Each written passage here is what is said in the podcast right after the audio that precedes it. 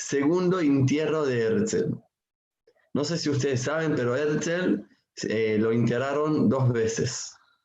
¿Por qué lo enterraron dos veces? Porque cuando Herzl falleció, ¿quién sabe en qué año falleció Herzl? A ver quién lo saca. ¿Alguien sabe? Cala, ¿puedo compartir pantalla? ¿Tengo el permiso? Ahora te doy. Lo googleamos si querés, pero no me acuerdo en qué año murió Herzl. Sé que después lo llevaron a Israel, más que eso. Genial, perfecto. Entonces, estamos bien. Eh, Herzl falleció en 1904. Bueno, primera pregunta. Ahora la segunda pregunta es, ¿cuántos años vivió Herzl? A ver, esto es más fácil todavía. ¿Quién sabe? Ya era un medio viejo las fotos que se ven. Era un viejo. Imagina cuántos años tiene en esta foto. Adivina, Lucio, ¿cuánto pensás? No, no sé, pero viejo. Tipo, todas las fotos que vi de Herzl desde la escuela son todas viejos. Nunca fue joven Herzl. Bueno, entonces te voy a sorprender un poco. Herzl nació en 1860. Ahora hacer el cálculo. Dijimos, si falleció en 1904, ¿cuántos años son? Vivió 34, 44 años, nada. 44 años. Eso siempre me da, me da una, una enseñanza, che, empecé, empecé, empecé a mover porque este pibe a los 36 años empezó a volver loco al mundo y pudo hacerlo en unos años. Así que, ¿cuántos años tenés, Lucio? Más o menos la edad de Herzl cuando empezó a moverse. 34. Lo que me da lástima es que no llegó a ver Israel. Podía haber llegado, de viejito, pero podía haber llegado. Vio a Israel, no vio el Estado de Israel. Estuvo en Israel. Hizo un viaje a Israel, Herzl también de este viaje vamos a hablar una cosita, pero sí, eh, tienes razón, no, ni llegó a ver el comienzo del Estado de Israel, cuando comenzaron las primeras saliot, ya ahí falleció. Y en esos 44 años, eh, Herzl pudo hacer unas cosas muy, muy importantes. Vamos a tocar los, eh, principales más de todos. Una pregunta también muy interesante que la verdad no sé contestarla, quizás Milka que está acá sabe decirnos.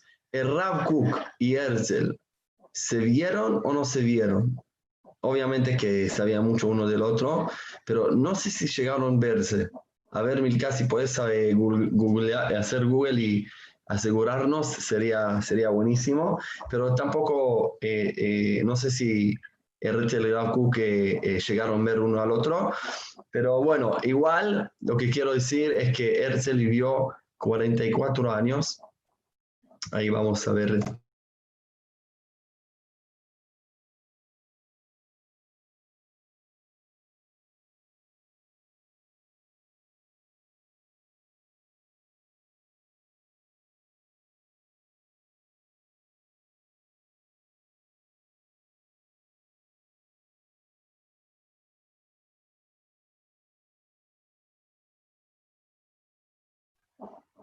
¿Se me escucha ahora? ¿Se me escucha? Sí, pero no sé si estuve en mute. Eh, bueno, esa es la famosa foto de Herzl de 1960-1904 y la famosa también eh, frase de él, Intir en su agada, si lo desean, no es una leyenda.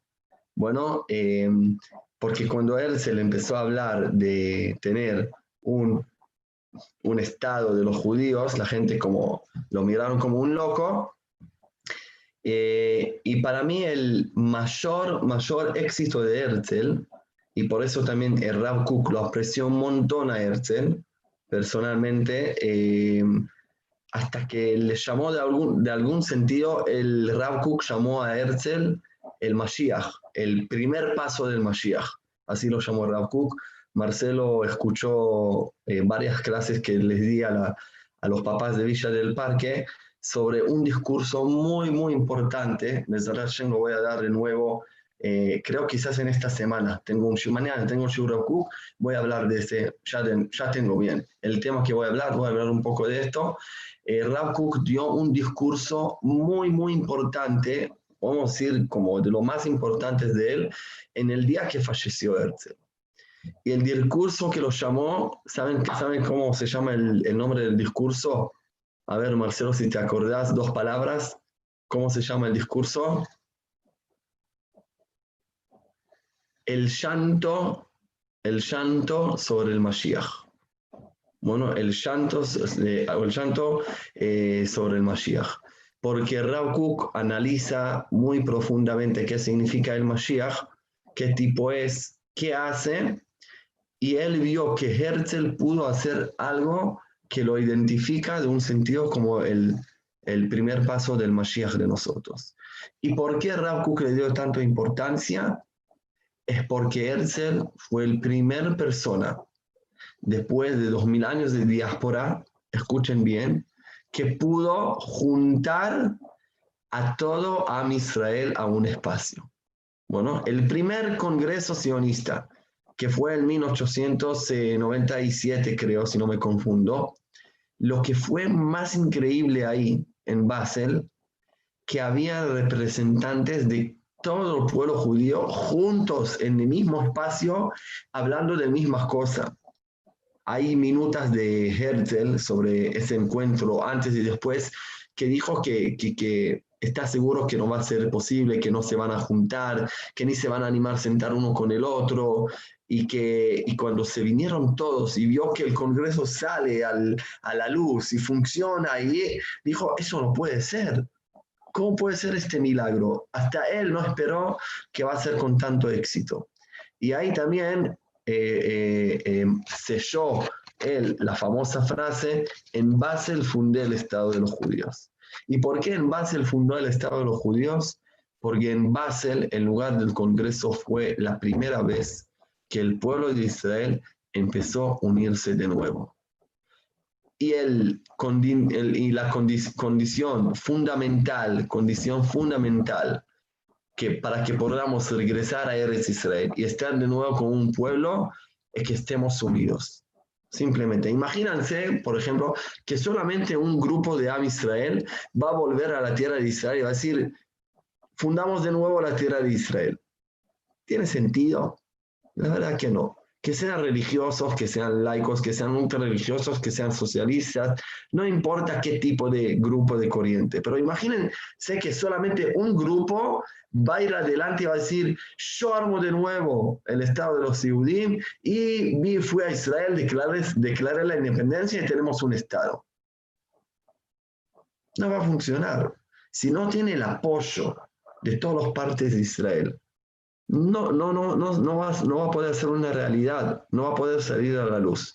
Y ese es el primer punto que entendió Herzl, es que si no puedo juntar, si, habían varias personas que hablaron de sionistas, ¿sí? Antes de Herzl también, que dijeron hay que empezar, regresar, hay que ir, hay que trabajar en el campo, hay que empezar a volver a la época del Mashiach, como estuvimos antes de salir a la diáspora. Habían varios que escribieron, filosóficos, rabínicos, líderes, gentes muy importantes. La especialidad de Herzl fue que él dijo y entendió, si no, puedo, si no nos podemos juntar a todos, nada va a salir. Si no podemos juntarnos todos y decir, estamos de acuerdo que llegó el momento de tener de nuevo el pueblo de Israel en el Estado de Israel, en la tierra de Israel, no, no, es, es, perder el tiempo, no va a salir nada. Y lo que pudo lograr él es el grande éxito de esto. El primer congreso estuvo Herzl y en el segundo también. Y bueno, eh, en el tercero ya falleció muy joven, de 44 años, como dijo antes Lucio.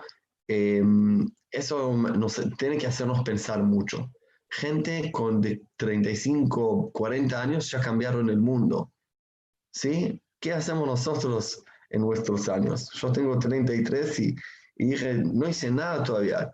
¿Qué, qué, cómo puede ser que eh, que estoy así tranquilo en el mundo y, no, y no me muevo más. Así que mm, eso es también una enseñanza más de Herzl. Eh, de los éxitos más de Herzl eran políticos. Él fue de, al, al, al, cesar de los otomanos, al Inglaterra, al, al rey de Inglaterra y algunos eh, pueblos más en Europa y les pidió que den el permiso a Israel que tengan un mandato en Eretz Israel. No tenía tanto éxito en esto, pero sí giró y giró hizo una movida que después los seguidores que vinieron después de él, como Osishkin y Weizmann y David Wolfson, nombres que no sé si ustedes conocen o no, pero también gente muy importantes, eh, ya ellos con el primer esfuerzo de él pudieron hacer más. Pero la verdad, Herzl cuenta en sus libros la decepción que tenía después de esas reuniones que cada uno lo tiró de uno al otro, de uno al otro, y, a pesar de todo esto, él no perdió la fe, no perdió la fe. Y, vio a él como representante del pueblo judío, aunque nadie lo, autorizó, pero luchó y negoció como en nombre de todo el pueblo. Y en 1994, cuando se muera, lo entierran en Viena, en el lugar donde nació él, en Viena, en Austria, y en, el lugar de su familia, al lado de su papá, su mamá, después también su hermana, fallece y la entierran ahí. Y el, eh, el tema de la cárcel de nosotros llega el 1936. ¿Qué pasa en 1936? En este año hay otra vez un Congreso de Israel. Y en este Congreso deciden cumplir con el orden de Herzl. Herzl, antes que se murió, escribió su orden, su tzabá, y uno de los, eh, de los eh, eh, órdenes que dijo es que yo quiero terminar enterarse en Israel cuando el pueblo judío va a poder enterarme en Israel. O sea, como dijo, cuando ustedes pueden, por favor no déjenme afuera. Esto es muy fuerte, es una relación también que hace Rav que había un líder también muy famoso de nosotros, que nos salvó al pueblo judío, que se murió afuera de Israel y nos hizo jurar a todos nosotros, ojo, no vayan a Israel sin mis huesos. ¿Quién es esta persona? ¿De quién estoy hablando? Eso es fácil, por favor. Está en la Torah. ¿Quién era el líder de nosotros que nos juró? Gracias. Laura, nos salvaste. Yosef. Yosef juró a Israel y les dijo, ustedes un día van a, salir de acá. Ustedes un día van a ir a Israel. Ojo, no dejen mis huesos afuera de Israel. Y nosotros tenemos que saber que muchos, muchos de los líderes de nosotros, de esa época del primer, del comienzo del sionismo en el siglo XIX, 18 y 19, terminaron fallecer afuera de Israel, simplemente porque en Israel casi no había población, vivían en Europa, en varios lugares de Europa, y terminaron fallecer afuera de Israel. Por ejemplo, Jabotinsky, Marcelo, ¿en qué lugar falleció? A ver, si te acordás.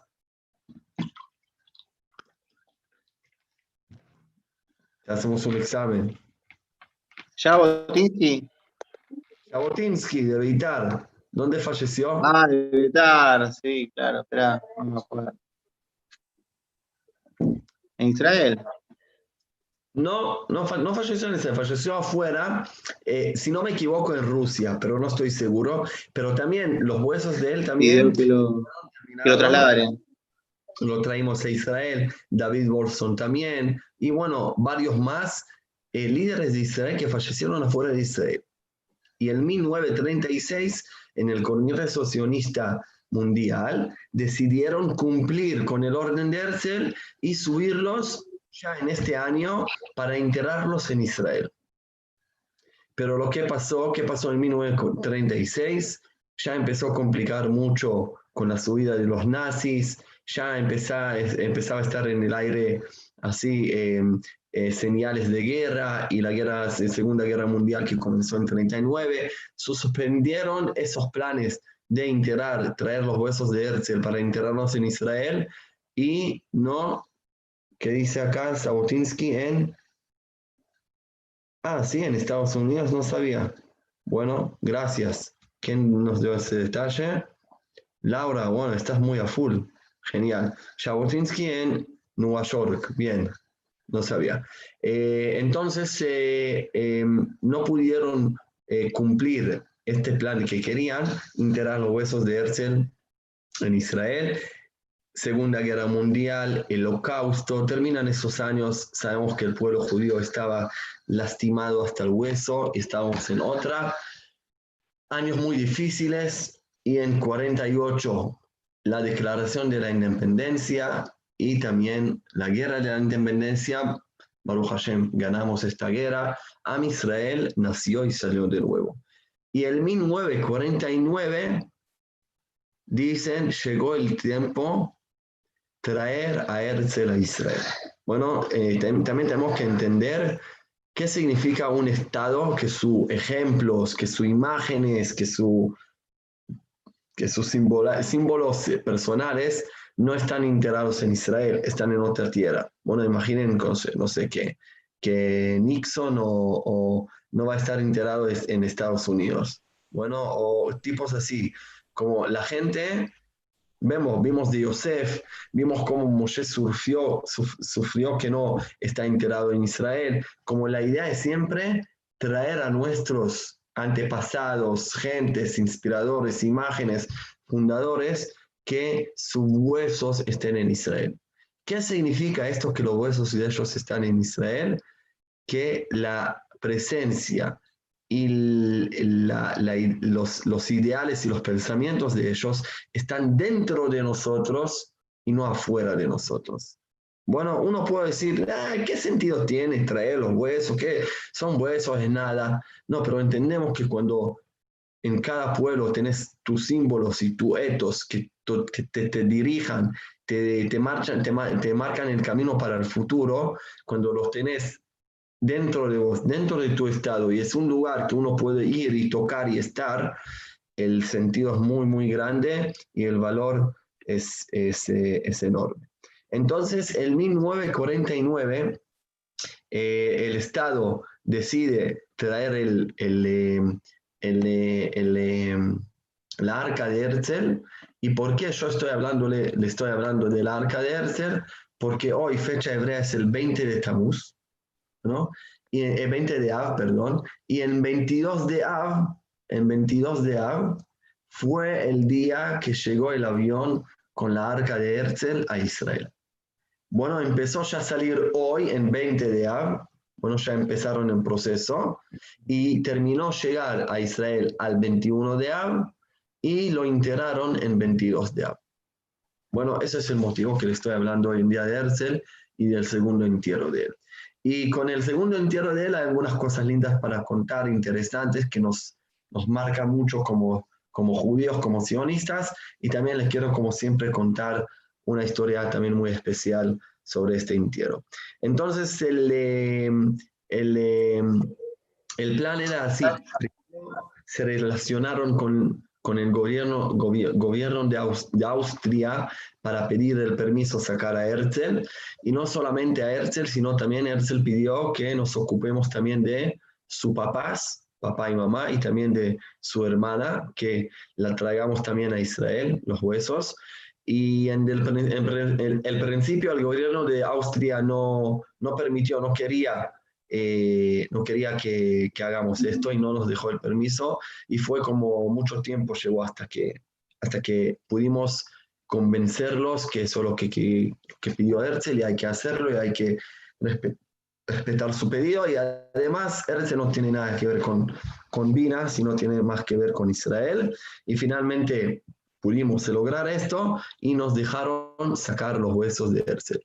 ¿Quién, ¿Quién se ocupó mucho de eso? Hay que nombrar a la comunidad judía de Vina y las mujeres de Vitzo, no sé si ustedes llegaron a escuchar de esta organización muy, muy importante, que ayudó mucho para, en, en los primeros años de, de, Israel, se llama las mujeres de Vitzo, Neshot Vitzo, y ellos juntos, juntos con la comunidad judía de Vina hicieron mucho esfuerzo parlamentar y también se ocuparon de toda la parte logística de, de sacarlo la arca de Herzl, de sus papás y su hermana.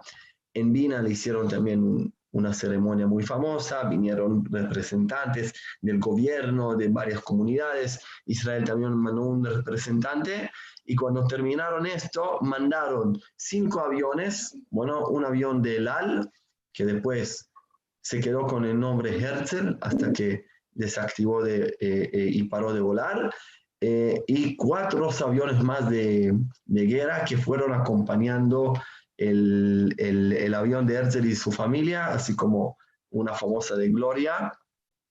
y fueron llegando a Israel, em, había una duda dónde en Israel enterrarlo, dónde en Israel y una de las ideas querían enterrarlo en Haifa. ¿Por qué en Haifa? Porque el que conoce el libro de, de Herzl, Alt Neuland, eh, Tierra Nueva Vieja, eh, él tiene una visión ahí que está parado en la montaña del Carmel, que es en Haifa, y ahí de ahí agarra una visión muy completa de cómo tiene que ser Israel, etc. Entonces dijeron, bueno, ¿cuál es el lugar preferido que ahí tenemos que poner a Herzl? En el Carmel. Vino, vino David Ben Gurion y dijo, pero gente, Herzl es un símbolo nacional y tiene que estar integrado en la capital nacional de nosotros. La capital nacional es, Jerusalén, tiene que enterar en Jerusalén.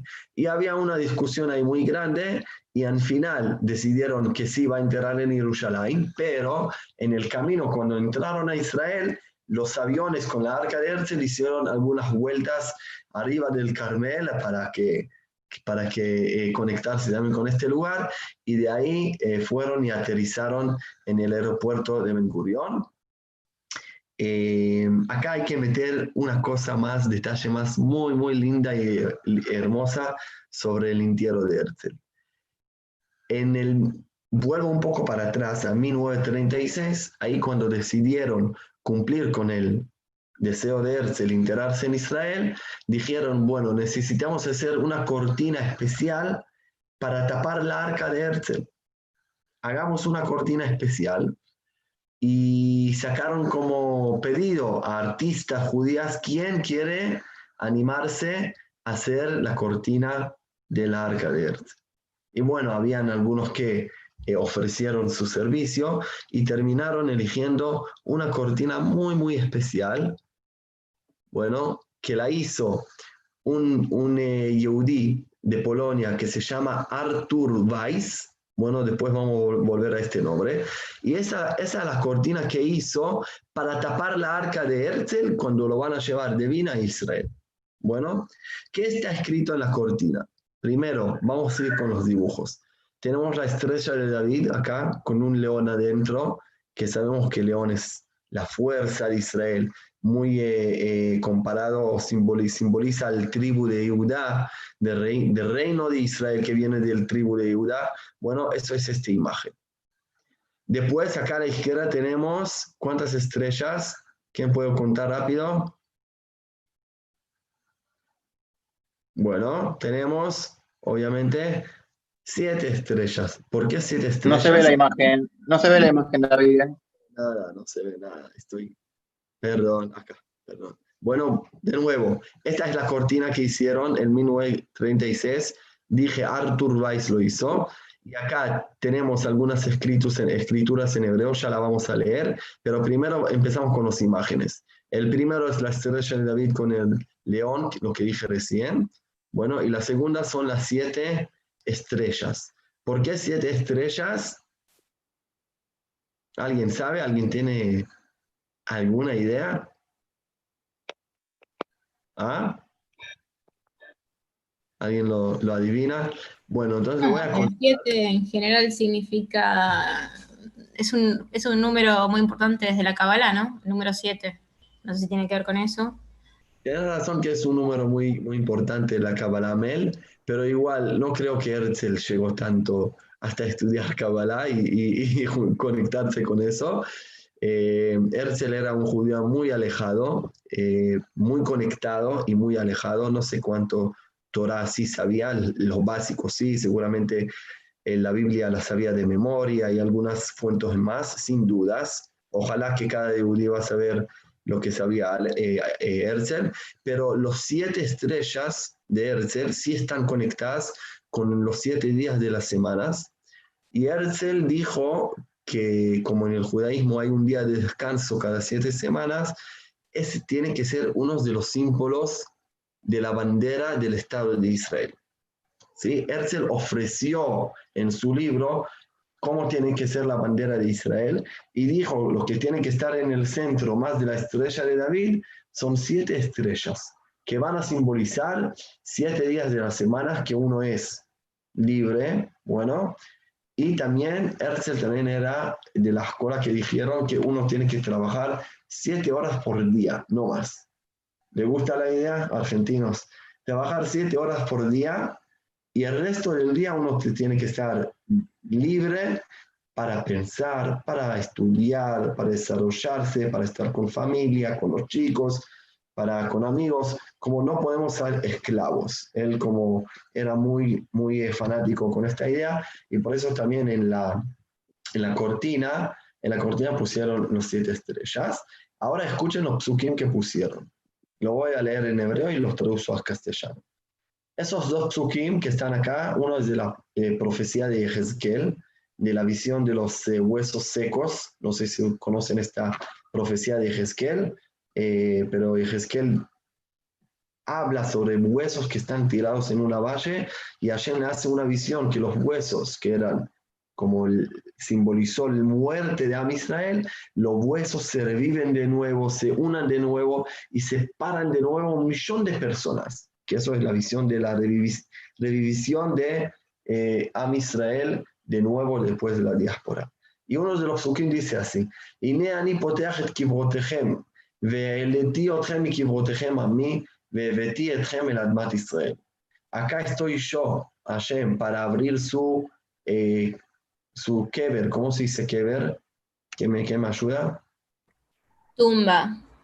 De sus tumbas. Bueno, para abrir sus tumbas y para subir a ustedes de sus tumbas mi pueblo y yo le voy a traer a la tierra de Israel. Bueno, así dice eh, Hashem y Ezequiel, que nos diga a nosotros, que nos va a llevar a todos nosotros hasta de nuestras tumbas, nos va a sacar para llevarnos a Eretz Israel.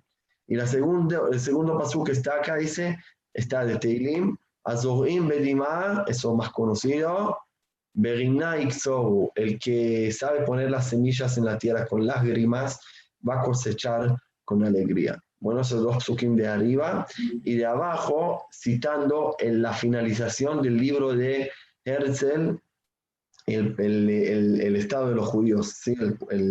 él escribió dos libros famosos, el Tierra eh, Vieja Nueva y el estado de los judíos, Medinata Yehudim, la tierra de los judíos, y la final dice lo siguiente,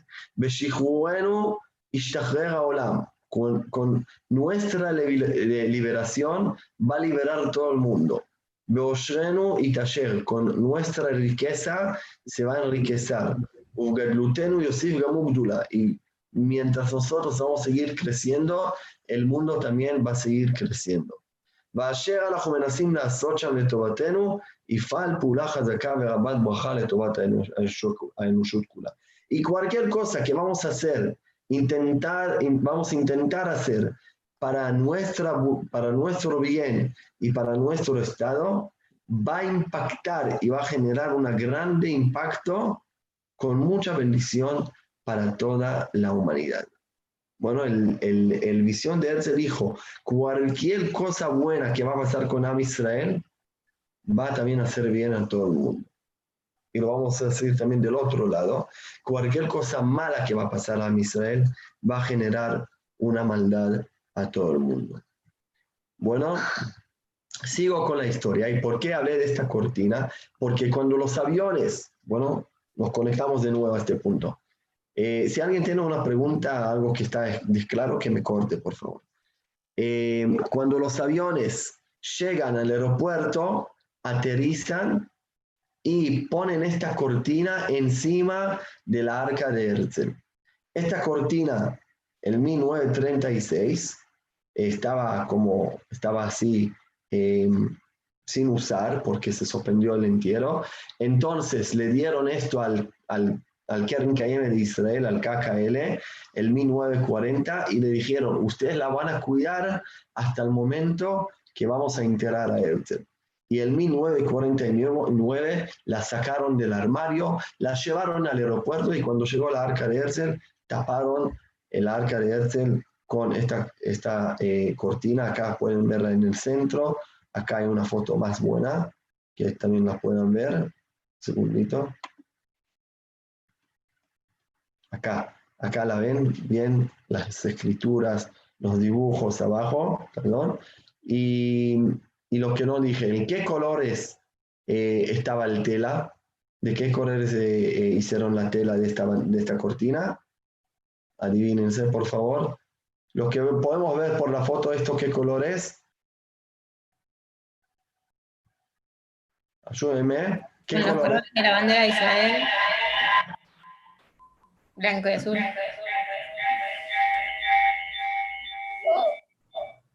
Exacto. La bandera era blanco y azul, como los colores de Israel. Taparon la, el, el- el- el arca de Herzl y la llevaron a Tel Aviv. En Tel Aviv la pusieron en, en un lugar centro, se llama Kikar Allenby. Ahí la pusieron en un escenario y la gente fueron pasando todo el día sobre el arca de Herzl.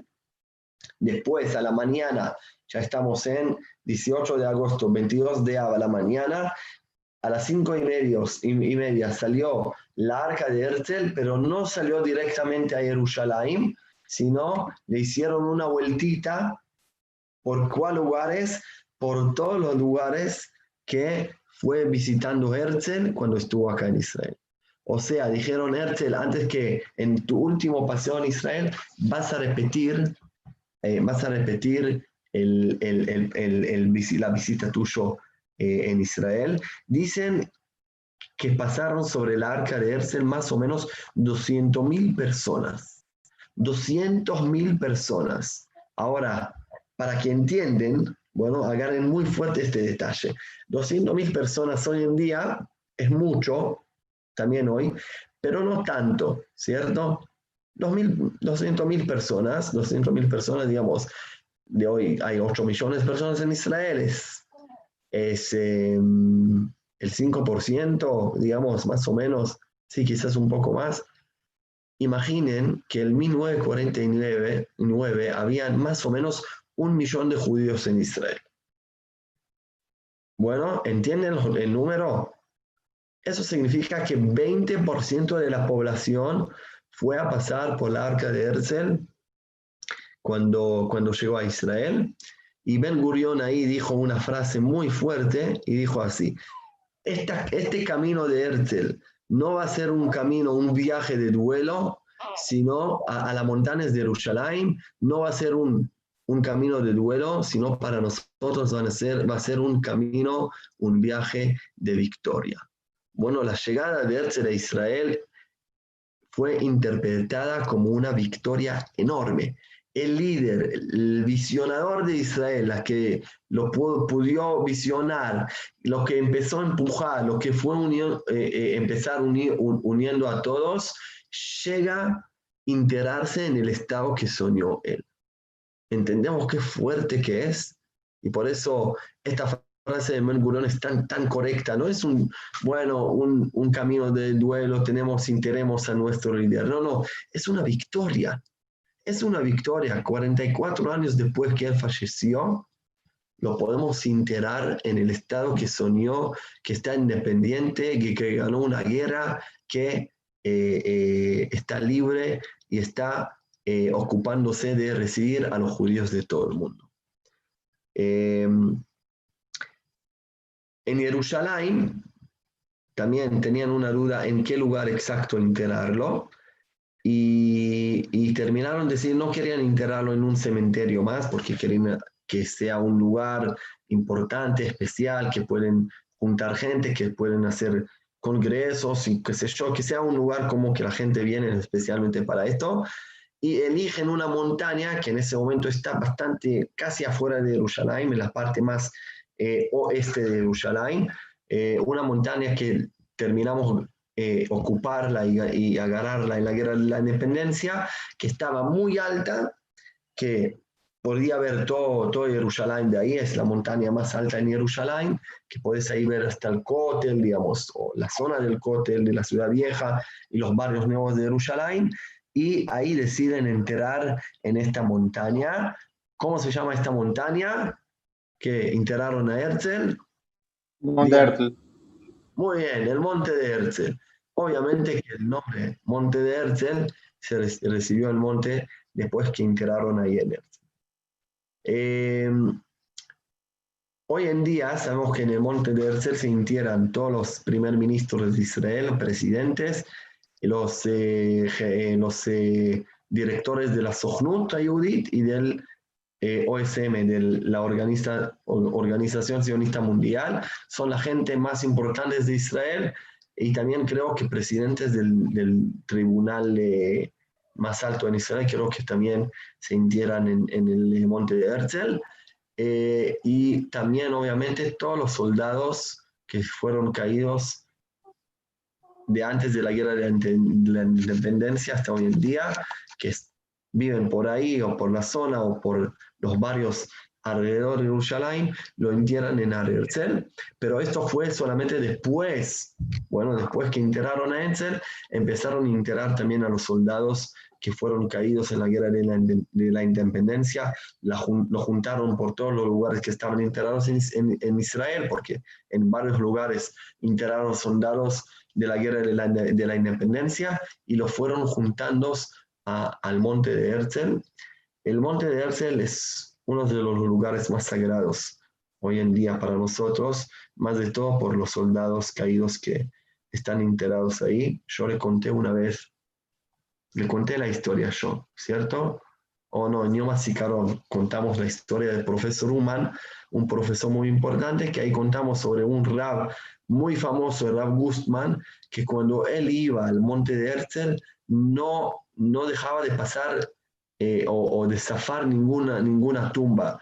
Y, estaba caminando así como diciendo cosas como, como alguien que está, eh, ¿cómo se dice? como siente mucho cada, cada soldado y dice, son todos sagrados, son todos sagrados, son todos sagrados. Entonces también el monte de Herzl terminó identificarse como un lugar muy, muy especial por Herzl y también por los soldados que, em, que, fueron enterrados ahí hasta hoy en día. La historia muy, una historia muy interesante que quiero contarles antes de terminar es sobre esta cortina. Esta cortina especial pasó una, no sé cómo se dice en castellano, eh, una cosa rara, como una cosa eh, extraña. extraña, porque esta cortina se desapareció. Bueno, después del entierro, sacaron la cortina y de ahí se desapareció la cortina. Bueno, hasta hoy en día nadie nos sabe explicar y decir a dónde se desapareció la cortina. No está más. Y el, y el, el, el KKE le dijeron, miren, nosotros después del entierro eh, lo llevamos a la oficina. ¿Y dónde está? Ah, no sabemos, ¿cómo puede ser? Querían ponerlo en el museo de Herzl y se desapareció total. Hasta hoy en día nadie sabe. Algunos dicen que alguien lo robó, y está escondida entre una familia que juntan cosas antiguas. Otros dicen que parece que le mandaron a lavar y ahí se perdió y nadie no puso mucha atención. Cosas que pasan en un estado que está nuevo y que también pueden, pueden aprovechar la gente que tienen otros intereses. Eh, pero le quiero contar algo de la cortina. Esta foto es el monte de Herzl hoy en día y la tumba de él que le hicieron. Eh, lo que quiero contarles es una historia que, eh, que, se, que pasó el año pasado. 70 años después que enterraron acá a Herzl, pasó algo muy especial.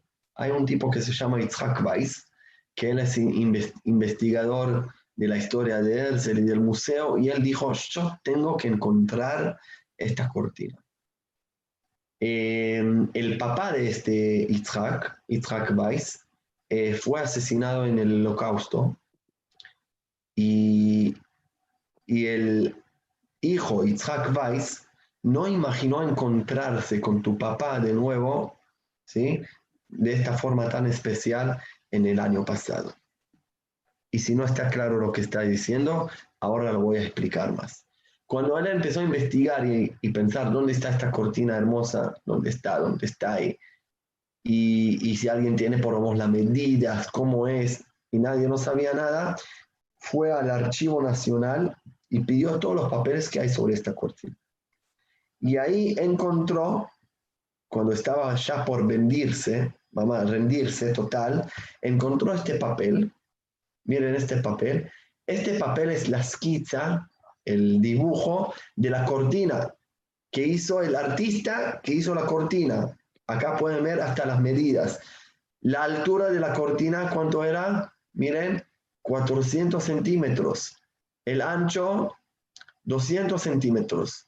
La parte de arriba, color, escritura, color, una imagen estrella con neón, siete estrellas y una parte de escritura más. Y acá algunos comentarios también importantes más.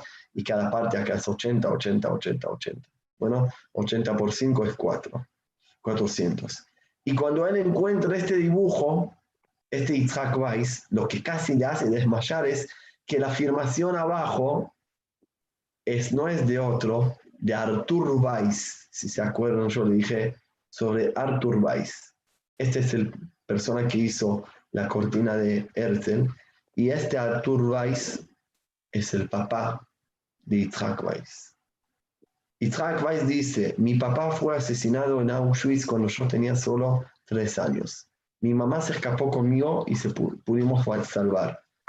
Mi mamá siempre me contó que mi papá tenía algo con esta cortina, pero no terminé ni imaginar que mi papá fue el diseñador de esta cortina. No, ni imaginé. Y cuando encontró esto, se unieron de nuevo todos, esos puntos y él decidió re, eh, ¿cómo se dice? Le como reconstruir la cortina de nuevo. Y dijo, ahora que tengo este, este dibujo, que tengo las medidas, las partes, cómo tiene que ser, vamos a empezar a dibujar. Llamaron a otra artista de Israel que se llama, vamos a nombrarla por, por el honor que tiene. A ver. Eh,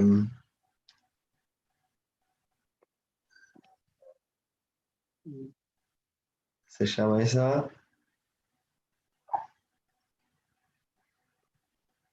Bueno, no lo veo acá. Eh, a una artista también muy famosa de Israel y empezaron a hacer el trabajo uno por uno, uno por uno, uno por uno. Em, y acá tienen el resultado. Llevó como un año y medio trabajar porque copiaron cada letra con escaneos especiales de la foto de la cortina que tenían. Y miren acá la cortina nueva que se renovó a los 70 años del segundo entierro de Herzl está colgada en la Organizacionista Mundial hoy en día en Jerusalén, con el psukim, הנה אני פותח את קברותיכם, והעליתי אתכם קברותיכם עמי, והבאתי אתכם אל אדמת ישראל. הזורים בדמעה, מרינה יקצור, en blanco. Acá en azul, estrella, en blanco, en un fondo de azul con el león, y los siete estrellas también. Y abajo acá, la cita de la lectura de Herzl, בשחרורנו ישתחרר העולם, בעושרנו יתעשר ובגדלותנו יתגדל, יוסיף גם הוא גדולה, מה שאנחנו מנסים לעשות שם לטובתנו, יפעל פעולה חזקה ורבה וברכה לטובת האנושות כולה. Y acá, acá se cierra, se cierra eh, todo el, el círculo de nuevo con Este que está en la foto no es el, el, el, pibe, el hijo de, de Artur, ya les voy a mostrar. El hijo, esto se llama Jacob Haguel, es el vicepresidente del Organizacionista Mundial, estuvo en Argentina hace poco. Eh, Marcel, eh, Marce, estoy seguro que Marina la vio, porque cuando estuvo en Argentina nos convocaron a una reunión con él. Eh, y lo que quería mostrarles también es el foto. Estuvo reunida con él. ¿Qué qué? Estuvo reunida con él, sí. Sí, seguro. Bueno, ese es el hijo de acá, de este Artur Weiss, el diseñador de esta, de esta, eh, de esta eh, cortina. Bueno, vamos a ponerlo también en, acá en, en, porque tiene, tiene mucho mérito y hizo un trabajo enorme, investigó y encontró lo, lo que todos ya estaban eh, eh, vencidos de encontrar. Eh, entonces, mañana, pasado mañana, 20 de, 22 de abril, es el día que fue enterrado acá Herzl. Herzl no permitió que hayan discursos en su entierro y lo enterraron así. Cuando vino y llevó tiempo hasta que el arca llegó a Jerusalén, siempre pusieron dos rabanim que leyeron Mishnayot y, y Teilim sobre su alma para que no se quede solo. Y Herzl no tenía hijos, no. David también están enterrados, también en el mismo, en el mismo panteón están enterrados los padres y la esposa de él en el monte. Claro. Y, y es muy curioso, y yo, y yo recuerdo que es muy curiosa la historia de sus tres hijos, eh, los que lamentablemente no pudieron llegar a, a disfrutar de to- toda la obra de su papá. Los hijos de Herzl Una, de las hijas murió en la Shoah, una de las hijas murió, una de las hijas murió en Auschwitz, y los otros dos hijos tuvieron demencia senil. Eh, creo- y creo que uno, no- y creo que uno de los hijos, creo que se llama, no, creo que uno de los hijos que se llama Norman, lo llevaron a, a- también a- al monte para estar con, descansando con sus padres. Pero, y creo que es uno, de- uno de sus hijos se había, se había convertido al cristianismo. también. También, sí, Herzl tiene una historia poco triste, termina. De lo que yo sé, no tiene descendientes, eh, seguro no judíos, como dijiste vos todo- toda la historia. Eh, pero su mérito está, está, está por su lado y, y lo que, que el mayor hijo de él es el Estado de Israel, creo. Eh, una cosa también muy linda, el entierro de Herzl, de todos los kibbutzim, mandaron una bolsita con tierra de este kibutz y, y tiraron al, al, al, al entierro de él. Yo quiero terminar con un video cortito del, eh, del entierro, que lo podamos ver. Voy a saltar algunos partitos y, y está sin sonido, así que eh, véanlo, que está muy lindo.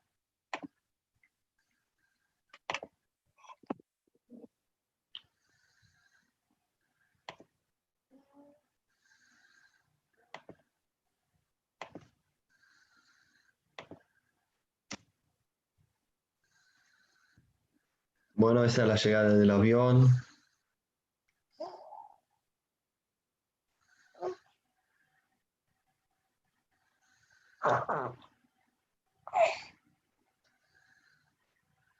Acá lo va- va- van a bajar la arca de él.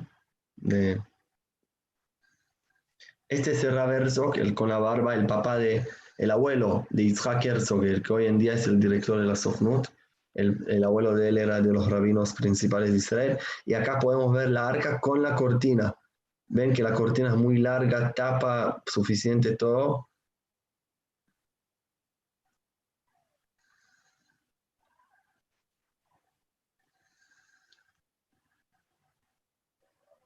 Bueno, acá lo, lo recibieron en una forma eh, de ejército con, con armas y con espadas, todo muy, eh, muy glorioso todo, eh, con, eh, con los primeros personas de Israel, de la política y de todo, del ejército, de la Tzabá. Bueno, vamos a saltear un poco más.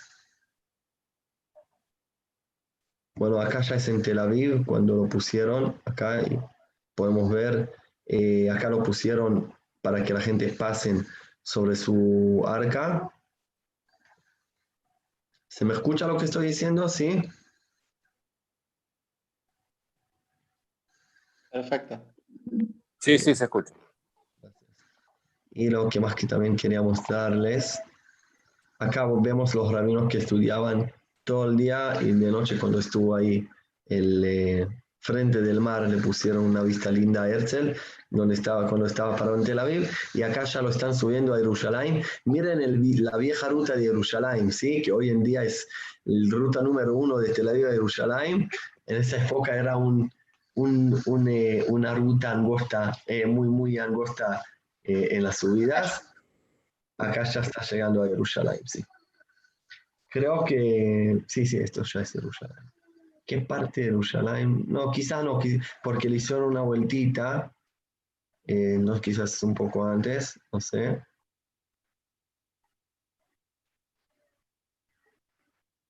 Ah, se escucha algo, pero muy bajito. No, yo no escucho nada. Bueno, vemos de nuevo la arca, la- las armas, las trompetas, todo. Bajaron la bandera. Y también lo que más quería mostrarles. A ver dónde está. En ese, en ese momento salieron de Tel Aviv una cadena de, de 1.500 famosos personas invitados al entierro. Ahí podemos ver los, eh, ver la cadena ahora en un segundito. Ahí, ahí está la, no sé si dice cadena, pero bueno, de este sentido. De Tel Aviv a Jerusalén también. Acá están todos.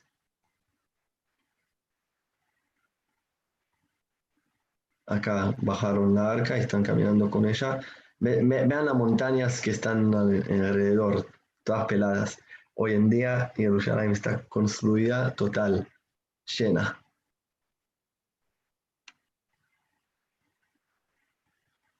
Bueno, y en unos segundos vamos a poder ver lo que le dije sobre las bolsitas con la tierra y van a ver que en cada bolsita hay nombre del- del- de este pueblo o de este kibutz o de, este, eh, de esta ciudad que trajeron y tiraron tierra de todos los lugares de Israel para enterrar a Herzl, que es también un, un símbolo muy lindo también. Y ahí lo van a ver. Acá, esas son las bolsitas. Y aquí, Moledet está escrita acá.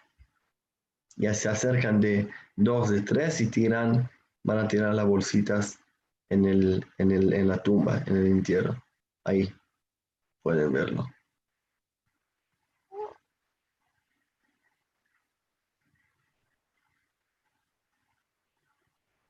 Bueno, eso es bastante todo. Ya está. Y Lucio, acá tenés una foto de Herzl joven para vos. No sé si todavía estás. En un segundo la vas a ver. Ese, Herzl en joven, Lucio, con su mujer ahora también.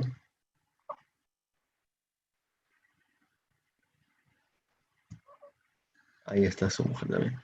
Bueno, eh, bueno, con eso estamos.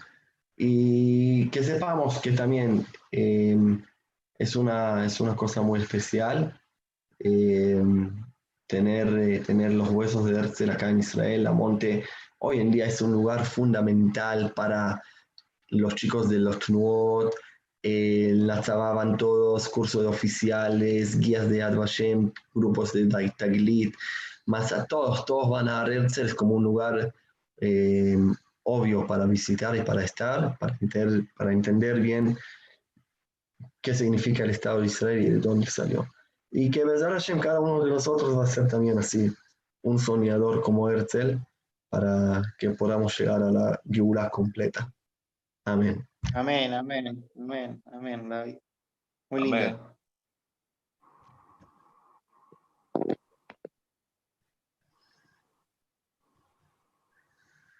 Bueno, ¿alguien tiene- quiere comentar algo como los comentarios lindos que nos dijo Marcelo o alguien quiere sumar algo?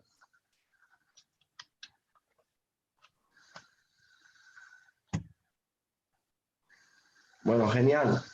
Seguimos adelante con la noche acá. Hermosa. Hermoso. A ver, Hermosa, hermosa. un poquito. Él está saludando a ustedes. Bien. Ah, Lindo, David. Felicidades. Contacto. más alto, más alto. Gracias, querido. David, más alto, lo mejor. Hermosa. Ay, Chaya. ¿Cómo estás? Gabriel. Felicitaciones. Un gusto, ¿no? Felicitaciones. Lo mejor. Gracias, Gaby. Muy buena, David, muchas gracias. Dale, me alegro. Gen- Genial. Mañana nos vemos en el ciclo de Rapcook, que vamos, vamos a hablar algo muy, muy importante. Muy. Bueno, estaremos presentes. Ayer. Dale. Chao, buenas noches a Gracias. todos. Chao, chao.